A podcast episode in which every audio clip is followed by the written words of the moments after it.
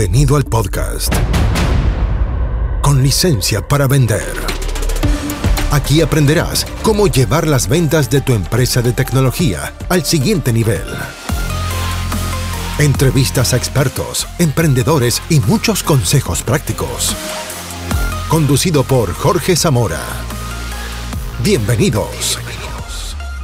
Auspicia. MCI Consultores. Hola, bienvenido a un nuevo episodio del podcast con licencia para vender. Soy Jorge Zamora y si eres un emprendedor tecnológico o eres un gerente que tiene que liderar eh, un área de venta en la que estás vendiendo tecnología, proyectos y servicios complejos, bueno, este lugar es para ti. Recuerda que si estás escuchando este programa en Spotify, suscríbete a este canal para que los nuevos episodios que estoy subiendo cada semana te lleguen y así nos conozcamos y le saques máximo provecho a lo que voy a ir enseñando. Bueno, voy a ir entre comillas porque ya partimos, partí este podcast hace, bueno, harto tiempo, en 2015, por ahí. Así que, o 2014, o 2015, por ahí. Bueno, el punto es que voy a seguir subiendo contenido especialmente dirigido al mundo de la tecnología y de la ingeniería también, que tienen desafíos muy similares. Y voy a estar entrevistando gente súper, súper interesante pronto, en un próximo episodio, no el que sigue, pero pronto, voy a entrevistar a un emprendedor que llevó su emprendimiento tecnológico a Estados Unidos. Nos va a contar cómo lo hizo, cuáles fueron las estrategias que utilizó y cómo tú puedes sacar provecho de ese aprendizaje, si es que estás interesado, por supuesto, en vender en Norteamérica. Así que vienen novedades y además vienen invitados súper interesantes. Bien, ok, ¿cuál es el tema de hoy? Hoy día es un monólogo más que una entrevista, por supuesto, y lo que voy a hacer es responderte la pregunta que me hacen muchas veces las empresas que asesoramos, que es, bueno, ¿cuál es la mejor forma de vender tecnología? Eh, o vender un proyecto complejo de alto valor. Entonces, por ejemplo, supongamos que estás en el negocio de hacer automatización o RPA, voy a suponer, para las empresas de retail, estoy inventando. Bueno, ¿qué hago si me acerco a una empresa de retail que no me conoce y le digo a un jefe de proyectos, hola, mira, mi nombre es Jorge Zamora, de la empresa X, eh, Sociedad Anónima, y me gustaría que me invites a una licitación, porque entiendo que van a hacer una licitación para automatizar la gestión documental de no sé qué, bla, bla, bla, bla. El mejor escenario, si me acerco de esa manera, es que el cliente me diga, perfecto, mándame tu información para registrarte en nuestro sistema y así las próximas licitaciones te va a llegar la información. Eso es como lo típico que hacen. y, se da mucho esto porque cuando se acercan los vendedores de tecnología a estas empresas, dan a conocer la empresa esperando, hoy día había un caso de esos, esperando, cruzando los dedos o haciendo la danza a la lluvia, esperando que les llegue un email con una adjudicación o por lo menos con una invitación a una licitación. Entonces van, se presentan, cuentan todas las maravillas que tienen para hacer en RPA, por ejemplo, en este caso, y luego se van a la oficina a cruzar los dedos. Bueno, eso es lo que no funciona. ¿ok? Y no funciona por varias razones. Una de esas es porque yo le estoy diciendo, fíjate, a un desconocido, oye, mira, tú no me conoces, quiero venderte el próximo proyecto de 200 mil dólares. Entonces, eso claro, es muy bonito desde el punto de vista del vendedor, pero desde el punto de vista del comprador es un contrasentido, porque él tendría que asumir todo el riesgo y decir, bueno, no conozco a Jorge que tiene, que es vendedor, es que account manager de esta empresa de tecnología y yo debería asignarle a él el proyecto, servicios de RPA para una aplicación nueva o para un proyecto nuevo por 200 mil dólares. La verdad es que no lo va a hacer. Es muy difícil que acepte un cliente ese tipo de propuestas. Esto no lo vas a resolver eh, con poniendo en tu presentación que somos socios estratégicos de nuestro cliente, que nos adaptamos a sus necesidades, que tenemos 20 años de experiencia, que nuestros técnicos están certificados, porque tu competencia está diciendo lo mismo, está diciendo exactamente lo mismo. Entonces, bueno, ¿cómo se resuelve esto? Me encantaría tener una respuesta sintética que dure un minuto y que resuelva la, cabalidad en su totalidad el desafío. Lamentablemente no puedo porque tiene matices, hay matices, pero sí tenemos un modelo que es el modelo que utilizamos con las empresas de tecnología con las que trabajamos, en el que está explicado esto al detalle. Y este modelo tiene cinco pasos. Antes de ofertar. ¿bien? Ojo, antes de ofertar. Y estos cinco pasos son, te los voy a anunciar y hoy día te voy a contar rápidamente de qué se trata el paso número uno. Primero que todo, definir tu perfil de cliente ideal o ICP o perfil de cliente ideal, que es básicamente, bueno, definir y listar, ojo, listar de listado, listar, eh, crear una base de datos de clientes potenciales que son clientes ideales para ti. Segundo, construir una diferenciación poderosa. Tercero, generar una propuesta única de ventas. Cuarto, eh, generar la autoridad, es decir, la, posición el posicionamiento de autoridad. Y quinto, comenzar el proceso de ventas. Para luego hacer la oferta. ¿Qué quiere decir esto? Que si yo hago estos cinco pasos, perfil de cliente ideal, que vamos a ver hoy día, diferenciación, propuesta única de venta, autoridad y proceso de venta, entonces la venta final, que es lo que queremos, una orden de compra, es mucho más probable y va a tener menos fricción. No a tener que ir a rogar por atención y rogar para que me manden una orden de compra, sino que va a ser no, no 100% efectivo, por supuesto que no, pero vas a tener muchas probabilidades de vender si haces bien el trabajo previo. Bien, para explicar todo esto en profundidad, no podría hacerlo ahora en un breve podcast, pero sí, hoy día vamos a tocar un tema, por lo menos para tener algunas ideas de cuál es el paso uno, que es un Ideal Customer Profile o perfil de cliente ideal, que es el paso uno. Bien, entonces, paso uno, ¿qué es lo primero que tienes que hacer? Tienes que definir, bueno, como la palabra lo dice, quién es tu cliente ideal. Ojo acá, porque normalmente las empresas de, de tecnología o de ingeniería también me dicen, no, es que mi servicio le sirve a muchos tipos de empresas. No tengo un cliente ideal. Yo entiendo eso, sobre todo cuando hablamos de personas inteligentes, porque ser inteligente es muy amargo, porque estas personas inteligentes como estos emprendedores pueden resolver muchos problemas y tienen que administrar la abundancia, el exceso de alternativas. Tienen muchas alternativas. Si no fueran tan brillantes, entonces estarían en un mundo de mayor escasez o de más escasez, en la cual tendrían pocas alternativas. Por ende, siempre tienen muchos clientes potenciales, siempre pueden ayudar a muchos tipos de empresas. Entonces, el punto no es, oye, ¿a cuántas empresas puedes ayudar? El punto es, ¿a quién te conviene priorizar como cliente? Tu cliente ideal son empresas constructoras, son de logística, son de transporte, son de retail, son de bodegaje, son de... ¿Quiénes son? ¿Por qué te digo esto? Porque esto te cambia todo. Cuando yo tengo un producto o un servicio, voy a suponer que tengo desarrollado una especialidad en mi equipo de RPA para seguir con el ejemplo. En vez de ofrecerle esto a cualquier empresa, yo lo primero que tengo que hacer es definir quién es mi cliente ideal, entendiendo que mi cliente ideal yo lo voy a hacer muy feliz con relativamente poco esfuerzo. ¿Y por qué?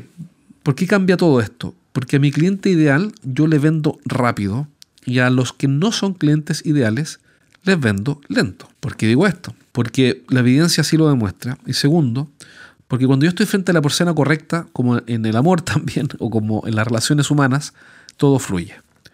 Pero si no estoy frente a la persona correcta, tengo que ser muy hábil en, la estrategia y tengo que hacer un montón de cosas que cuando estoy frente a la persona correcta no son necesarias porque, vamos a decirlo así en términos románticos, todo fluye. Entonces, el secreto de la venta, por decirlo así, si hubiera algún secreto, está en estar frente a la persona correcta. Es decir, si yo pudiera mover solo una variable para tener éxito en ventas, esa variable sería estar sencillamente frente a la persona correcta. Se dice que la segmentación es todo. Es decir, si yo estoy frente a la persona correcta, no necesito grandes habilidades eh, para tener éxito, para vender bien. Por ejemplo, voy a poner un ejemplo bien burdo, pero para explicar la idea, si yo estoy frente a un tipo que se está deshidratando, porque viene saliendo de una travesía en el desierto, y yo vendo agua, no voy a necesitar grandes artilugios para vender el agua. Lo difícil va a ser ir a venderle el agua a alguien que no necesita o que tal vez le interesa el agua. Yo tengo que estar frente a la persona correcta. Por ende, detenerte a, comillas, afilar el hacha, que es un término que me gusta porque explica muy bien el desafío, es decir, a prepararme mejor. Detenerte es una gran inversión de tiempo porque te vas a ahorrar mucha fricción en el proceso de venta que viene después. Si eres un emprendedor tecnológico, este mensaje es para ti. Te invito a un entrenamiento que hago para emprendedores del mundo TI en vivo. Podrás hacer todas tus preguntas y vas a aprender las mejores estrategias para hacer crecer tus ventas. Ingresa a eduventas.com y postula por un cupo. Son cupos limitados, así que aprovecha y hazlo ahora mismo. Ingresa a eduventas.com y entrénate conmigo aprendiendo las mejores estrategias para hacer crecer tu negocio tecnológico. El punto es que para detenerme y elegir a mi cliente ideal tengo que sacrificar a otros clientes. Y aquí es donde se complica la cosa porque nadie quiere sentir que pierde o que sacrifica o que deja de lado clientes. Y la verdad es que sí tienes que sacrificar clientes. No hay, y esto es súper importante, no hay ninguna decisión estratégica que no lleve asociado un sacrificio. Por ejemplo, vamos a suponer que tú decides irte de vacaciones a un lago. Y eso es fundamental porque estás fundido, estresado y no sé qué. Bueno, por el solo hecho de decidir ir a ese lago, sacrificaste ir a la montaña. Si decides ir al extranjero, sacrificaste ir a ver a tus papás que están en la costa. Y así. Entonces, el solo hecho de enfrentarte a una decisión estratégica, que en este caso es definir quién es tu cliente ideal, te va a hacer sacrificar a otros clientes. Ahora, buena noticia. Supongamos que tu cliente ideal fueran, voy a inventar, los jefes de proyectos de los bancos.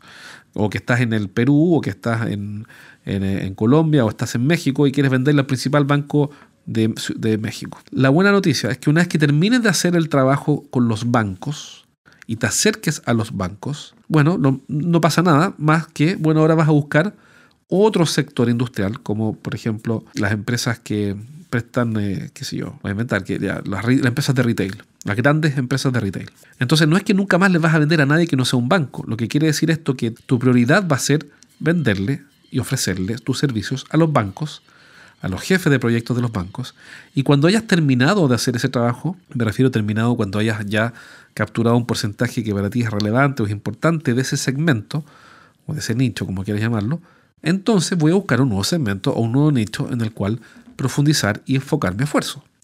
Y una vez que hayas terminado ese segundo nicho o segmento, bueno, vas a buscar un tercero.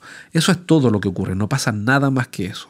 ¿Bien? Otro punto, te quiero advertir, que cuando definas tu perfil de cliente ideal, eso no quiere decir que no le vas a vender a alguien que llegó. Por ejemplo, nosotros hoy día estamos concentrados 100% en empresas de tecnología. Sin embargo, hay empresas, nos contactó una empresa que vende servicios de ingeniería y bueno, y nos contactó y sí tomamos el caso y estamos ayudando a esta empresa de ingeniería. Bueno, no pasa nada. Lo que el, el punto es que toda nuestra campaña y toda nuestra orientación está especializándose cada vez más en empresas de tecnología, pero a veces llegan otros tipos de empresas y si podemos ayudarlos y calzamos bien, lo tomas. Esto entonces quiere decir que no vas a dejar de venderle hoy día, supongamos, sigamos con el ejemplo de los bancos, si estás enfocado en venderle servicios de RPA a los bancos, eso no quiere decir que los clientes que ya tienes y que no son bancos, los vas a cortar y les vas a decir no te quiero ver nunca más en mi vida. No, eso no es necesario. Bien, esto quiere decir que te vas a enfocar en buscar nuevos clientes dentro de ese segmento y que no vas a cortar a los que ya le estás vendiendo. Hasta que sea el momento, tal vez sea el momento en el futuro, pero hoy día el punto es enfocarme en un segmento de clientes. Quiero comentarte algo más eh, y perdona, perdona que me extienda, pero quiero explicarte por qué es tan importante hacer esto.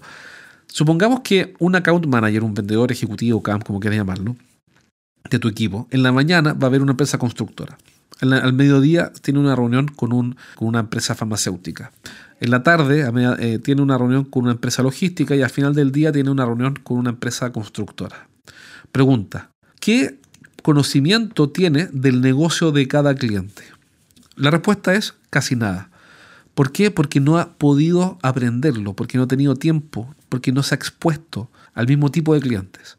Pero si en la mañana visita una empresa, un banco, después al mediodía a otro banco, y después a otro banco, y después a otro banco, o institución financiera, o jefe de proyectos de un área de una institución financiera, después de haber conversado con 20 jefes de proyectos de empresas financieras o de entidades financieras, va a conocer el lenguaje, la jerga, las prácticas, los nombres de cargos, los tipos de proyectos, va a comprender los KPI, las frustraciones, los dolores, va a comprender en profundidad o con mucha más profundidad el mundo del cliente. Y eso impacta directamente en la conversión. Directamente. Absolutamente, definitivamente. Es decir, ¿quieres cerrar más negocio de lo que estás cerrando hoy día? Fíjate en tu cliente ideal y profundiza en ese tipo de clientes. Dale prioridad a ese tipo de clientes y enfócate en ellos. Y después que termines, quédate tranquilo. En el futuro te cambias y agregas otra vertical, otro segmento, como quieras llamarlo. Eso te va a impactar la conversión. ¿Por qué? Porque además vas a tener casos de éxito, referencias, testimonios, eh, vas a poder contar cómo hiciste un proyecto u otro en tal o cual banco, por supuesto con la confidencialidad del caso, que duda cabe, pero vas a poder, vas a mostrar una trayectoria, un track record. Entonces, bueno, razones, podrías seguir contando razones para enfocarte en un perfil de cliente ideal, que es el paso número uno. Pero vamos a avanzar. Ahora, la pregunta, bueno, ¿en qué entonces, cuáles son las variables que yo tengo que ir escribiendo en esta tablita, en un papel, puede ser un papel si quieres, para compartirla con tu socio o con un gerente, con alguien, con un account manager de tu equipo, para discutir esto. Esto es importante discutirlo. Esta definición que tienes que hacer de quién es tu cliente ideal es fundamental. No quiero decir que es todo, pero es fundamental. Tiene que estar muy bien hecha. Por ende, hay que discutirlo con alguien de tu equipo. Tienes que conversarlo, discutirlo, hay que, hay que masticarlo, hay que asimilarlo, hay que pensarlo, hay que darle vueltas, porque de aquí van a nacer los esfuerzos de venta. Es posible que tengas que pivotear, es decir, que tengas que ajustar o revisar. Pero ojalá lo hagas tan bien que no sea necesario. Entonces, asuntos que tienes que revisar. Tipo de empresa. ¿En qué tipo de empresa se encuentra mi cliente ideal? Ubicación geográfica. Está en mi país, está afuera, está en regiones, tiene sucursales. Tamaño de empresa. ¿Cuál es su hemorragia o el gran dolor que lo despierta en la noche, entre comillas, que lo hace despertarse pensando en un problema que tiene en el trabajo? ¿Cuál es el costo de la falla? ¿Cuál es el cargo? Ojo, ¿cuál es el cargo que tiene? ¿Cuál es el tamaño del equipo de mi cliente? ¿Qué tecnología utiliza? La madurez del negocio. Es una empresa que está partiendo, que está más desarrollada, que se está preparando para la venta. ¿Cuál es el estado de su capacidad instalada? ¿Qué, capacidad instalada tiene que tener? ¿Tiene, ¿Tiene bodegas? ¿Tiene sucursales? ¿Tiene servidores propios? No sé. ¿Qué procesos utilizan y qué KPIs deben cumplir? ¿Bien? Entonces, tipo de empresa, ubicación geográfica, cargo, tamaño de la empresa, su gran dolor, el costo de la falla, con qué equipo de gente cuenta, si tiene o no. Porque, por ejemplo, hay empresas que tienen un gran equipo de TI y no son abiertos a contratar servicios de outsourcing TI. Bueno, si vendes outsourcing TI vas a tener un problema. Eh, con ese tipo de clientes. La tecnología que usan, la madurez del negocio, la capacidad instalada, qué procesos utilizan y qué KPIs deben cumplir. Bien, así que toma notas, prepara tu perfil de cliente ideal, si quieres una hoja, no hay problema, conversalo con tu equipo, con alguien de tu equipo, con un socio, con un account manager o con quien sea, y ponte de acuerdo con él en quién es esta persona. Otra forma de acercarse a esto es hacerse la pregunta, ¿a quiénes históricamente hemos hecho más felices, con menos esfuerzo, de forma rentable? Es decir, que han sido buenos clientes que han pagado buenos precios para nosotros, precios razonables con buenos márgenes, y que históricamente han quedado súper contentos con nosotros. ¿Quiénes son? ¿Cómo son? ¿Qué los caracteriza? Bien, también te puedes hacer la pregunta, bueno, si pudiera quedarme solo con un tipo de cliente y tuviera que sacrificar a todo el resto, ¿con qué tipo de clientes me quedo? Como tú ves, no son preguntas fáciles de responder. Necesitan discusión, conversación, masticar un poco las ideas, pero es fundamental que lo hagas porque esto va a facilitar después todo lo que viene para que la venta no sea cuesta arriba, sino que sea, comillas, más fácil, más rápido, más expedito vender tus proyectos y tus servicios de ingeniería o de tecnología a estos grandes clientes que siempre quisiste tener. Bien, espero que este podcast te haya parecido útil, toma nota si quieres vuelve a escucharlo, obviamente, y ahí vas a encontrar los puntos claves para generar tu perfil de cliente ideal, porque es a él a quien le vamos a ir a vender con los pasos 2, 3, 4 y 5 que voy a ir explicando en los próximos programas y que espero sinceramente que los ejecutes para que definitivamente este podcast te ayude a vender más y aumentar las ventas de tu empresa de tecnología. Eso por ahora, espero que te haya servido este programa. Recuerda tomar notas, implementar, porque el mundo es de los que implementan. Bien, soy Jorge Zamora, anfitrión de este podcast con licencia para vender y acuérdate siempre, suscríbete aquí a Spotify para que recibas los nuevos episodios donde voy a ir explicando los próximos pasos para que aumentes. Hasta aquí llegamos por hoy. Nos encontramos en el próximo capítulo de Con licencia para vender. Un podcast para que aprendas a llevar las ventas de tu empresa de tecnología al siguiente nivel. Nos reencontramos la próxima, junto a Jorge Zamora. Hasta entonces. Traído a ustedes por MCI Consultores.